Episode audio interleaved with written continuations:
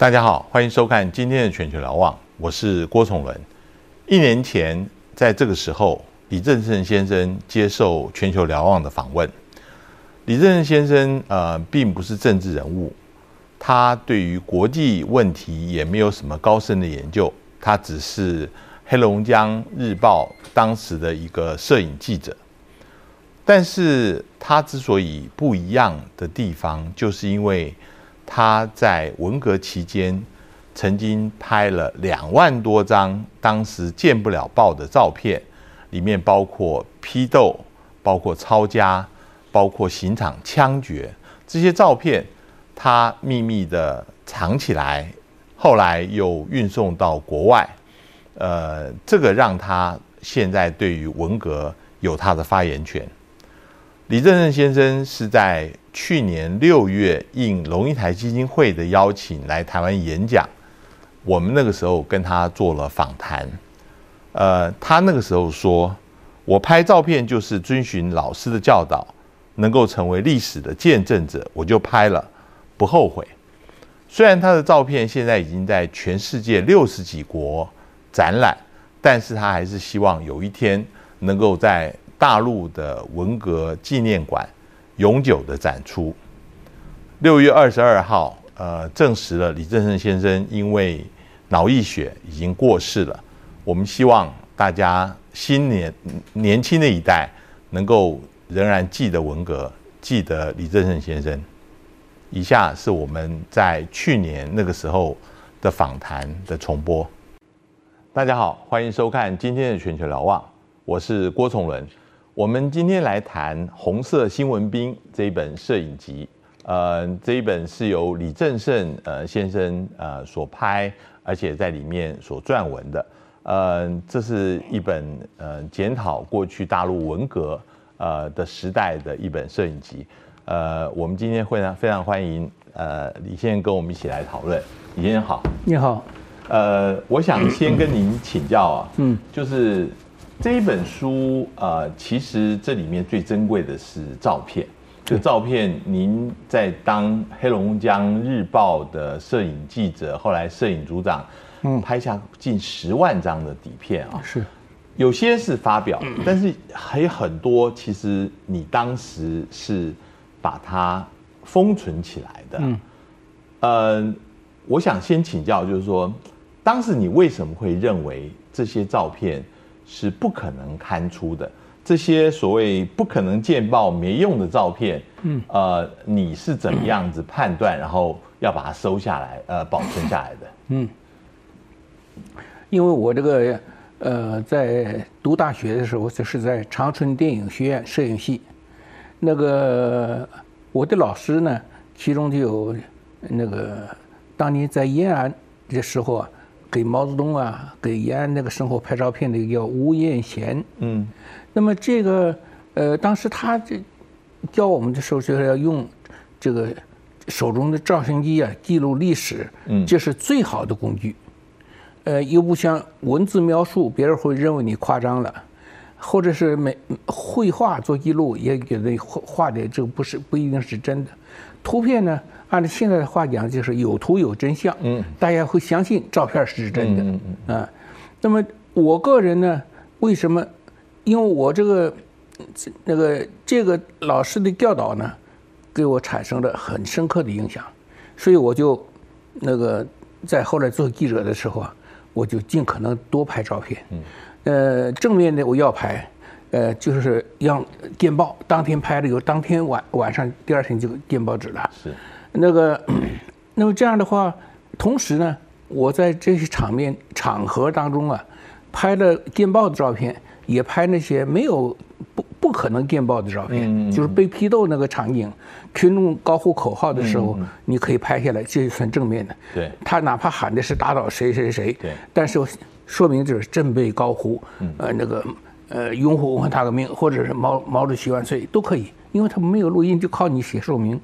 那些负面的东西呢？嗯，就是当时要听话的记者不拍，因为不要不让你拍，也不能够见报，所以当时所谓负面是什么意思？就是比如有流血啦，或者是怎么样吗？呃，我我这个画册当中啊，就有很多这个呃，就属于这个负面的啊。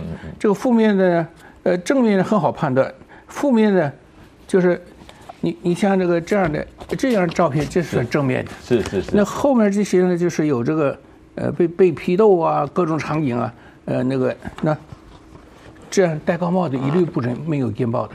当天的报所有的报纸都没，这就算负面的。本来做的革命行动，这个行动是革命行动，但是那个当时这个中央文革小组让那个全国各地的媒体啊，一律要报道要莺歌燕舞的大好形势。哦，那这个大好形势，这个批斗啊、拆毁的教堂啊，这都是破四旧的呃的一种形式，但是不准见报。但是大家都知道在做这样的事情，这全国都知道，但报纸上没有。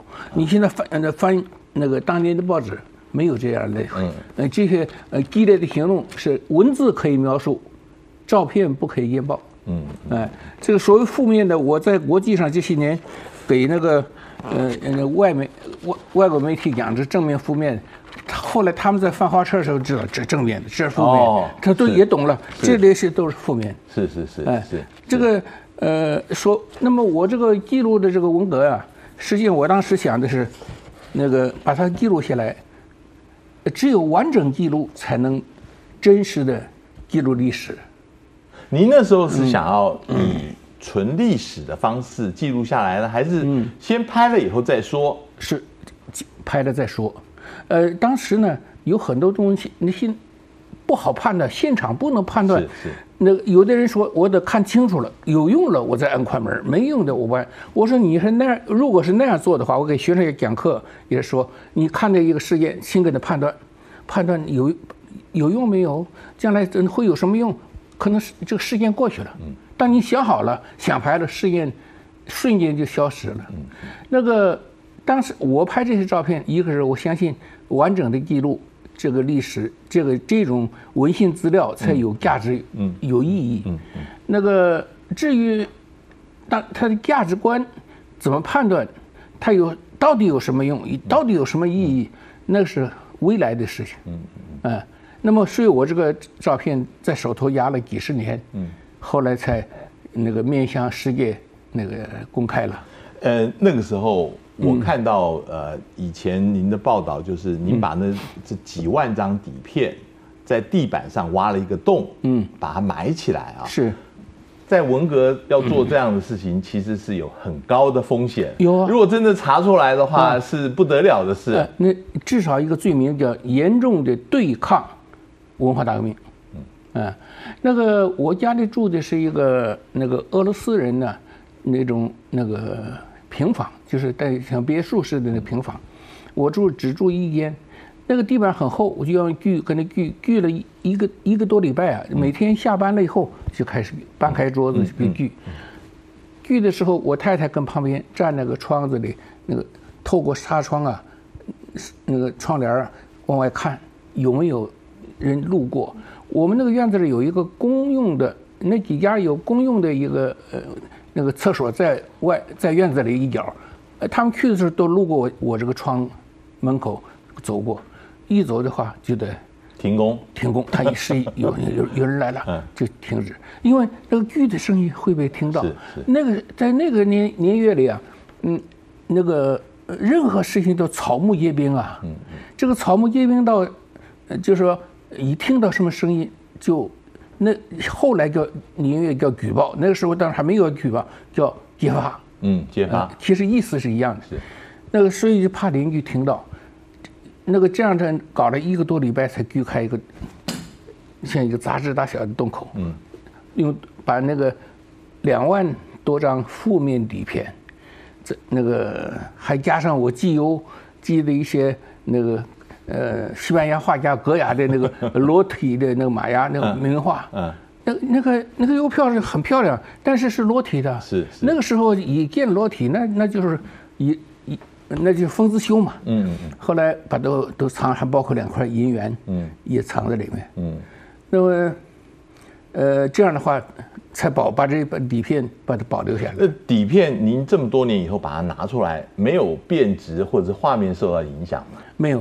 呃，因为北方的气候干燥，是是是，干燥。是。呃，如果是在中国的南方或者在台湾，那不行，梅雨季节就是一什么都逃不过的。是是是是，呃，那个时候呃，我我听说您跟呃您的爱人两个人都下放劳改去了，那房子没有人住，到时候不会怕人家把这个房子这个地方给发现，或者或有人住了以后，他们发现这个东西，嗯，也害怕呀。那个时候我们我们被双双都打入打入另册，打入另册就是说不想你用你了啊。那开始呢，亲，你像我我那爱人，他的父亲去去世了，他就要像呃自杀了，他就嚎啕大哭啊。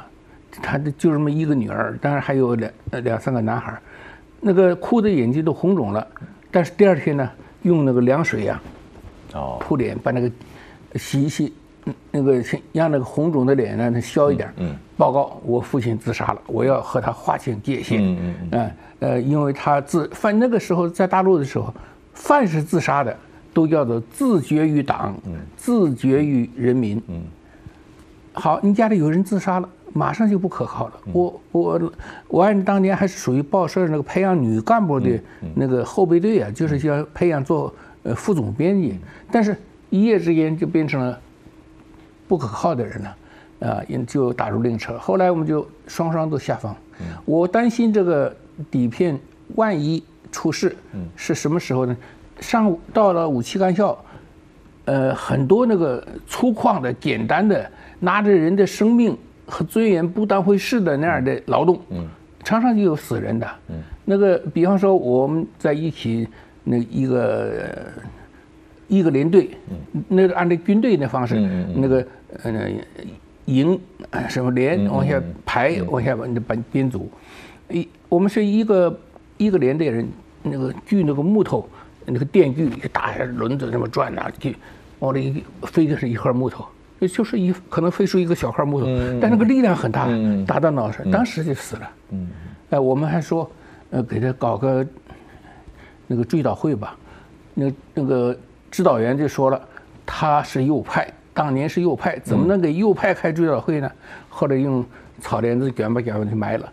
哎，我们也发想发。怕防止发生了任何生命的意外，在去武器干校之前，我们把这些底片，这个藏底片这个事情，委托一个好朋友叫李明达，哎，他的年龄还比我们大，请到家里告诉我，我打开那个洞让他看这个东西，嗯，我说这批底片，呃，我藏在里边里，他说他问我是什么样的底片，我说都是负面的，嗯，就是用当时的话讲，就是给文化大革命抹黑的底片，嗯嗯，负面就给文革抹黑嘛，哎，那后来他说，你既然给文革抹黑了，你还留它干嘛呀？是吧？我说，我说大哥，这个很有用，这个他说有什么用？我说我说不清楚有什么用，但是我感觉到它一定会有用，啊。后来他就。看着我神情很凝重，就像刘备托孤似的，跟他说这个事情。但最后说好，我记住了。我说万一我们发生这生命意外，你就知道这个房子这个角落下面有一大包底片。我我您讲这个事情，我我是很感动，因为我们听到太多在文革期间。亲人之间都互相告，朋友之间更不用讲了。是，那你还有你你爱人、你的朋友还可以信任，大家没有劝你把这个底片毁掉，大家觉得这是很珍贵的东西，这个是让我觉得最特别的地方。呃，因为我们思虑再三呢，选谁呢？把这个事情托付给谁呢？很费了一番思呃心思，最后认为那个李明达是一个老实厚道、那可靠的人。也是，当然这种是一种判断，也有冒险的，也有那个老实厚道的也去钻营了，是吧？不认为你老实厚道都都一定是好人，嗯。后来他就这个事情，他是守口如瓶三十七年。我我我再回过头来谈您拍照，因为从文革开始，一九六八年啊，其实那个时候的气氛，六六六六年开始，嗯，是很很很暴力的啊，是，嗯。分成各种不同的呃革命造反派啊，嗯，你那时候呃是黑龙黑龙江日报的记者，当然是省委机关报是很大的，是，但是你在那边拍照是不是也有危险呢？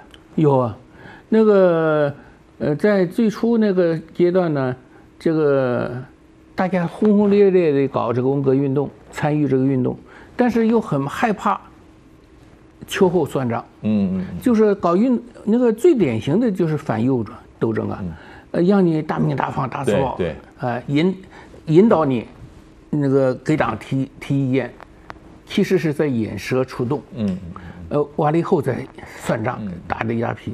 那么这个。把群众啊都摸透了，历次政治运动里都有都会清那个秋后算账。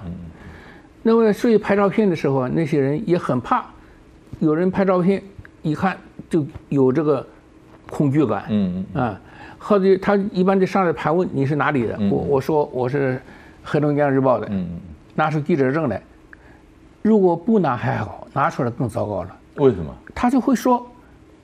你是黑省委派来的黑探子，来收集这个群众的材料，秋后算账。因为省委就是他们要打倒的对象，所以他认为黑龙江日报绝对是黑炭子。呃，是是，那个那个时候全国啊，除了人民日报，各省的报纸啊，都认为是黑。因为那个省委都是黑的，全国各省都是黑的，除了党中央是红的。嗯嗯嗯，就是这样排列下来，就是黑都变成黑省委了嘛。那你这个呃，给省在省委机关报里工作的人，你你来拍照片就是黑探子。嗯，你来想来探听群众情况，收集呃群众的那个时候还叫黑材料。嗯嗯，呃呃，怕你秋后算账。嗯，呃，后来我发现呢。那个有一些带着红袖标的拍照就没人管。嗯，我这个没有袖标带，每次都被被人盘问。那个时候，那报纸呢取消了署名。哦，取消署名。哎，已经取取消了。取消了之后啊，这个嗯，不管谁拍的照片，一律本报记者摄。嗯。过去是本报记者某某某摄啊。那么那些老记者、资深记者一看。也不署名了，也不知道是谁排的。这个名利思想啊，也是一种驱动力啊。哎，真把这个名利思想消灭没那么容易的。